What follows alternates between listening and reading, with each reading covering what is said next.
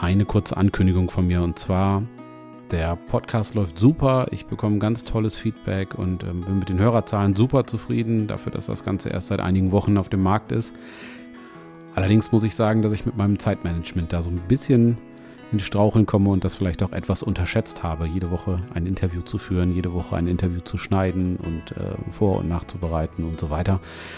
Dementsprechend habe ich mich schweren Herzens dazu entschieden, den Podcast ähm, ja, zukünftig 14-tägig zu veröffentlichen. Das nimmt mir eine Menge Last von den Schultern, führt äh, dazu, dass ich da irgendwie den Spaß daran behalte, den ich definitiv habe. Ja, ich hoffe, ihr habt da Verständnis und ähm, die nächste Folge wird dementsprechend am 25. August, also jetzt Freitag in einer Woche, rauskommen. Ich habe auch schon ganz viele tolle Gesprächspartner gefunden, also da kommen noch echt spannende Leute. Ähm, ja, also bleibt dran und äh, wie immer viel Spaß beim Zuhören.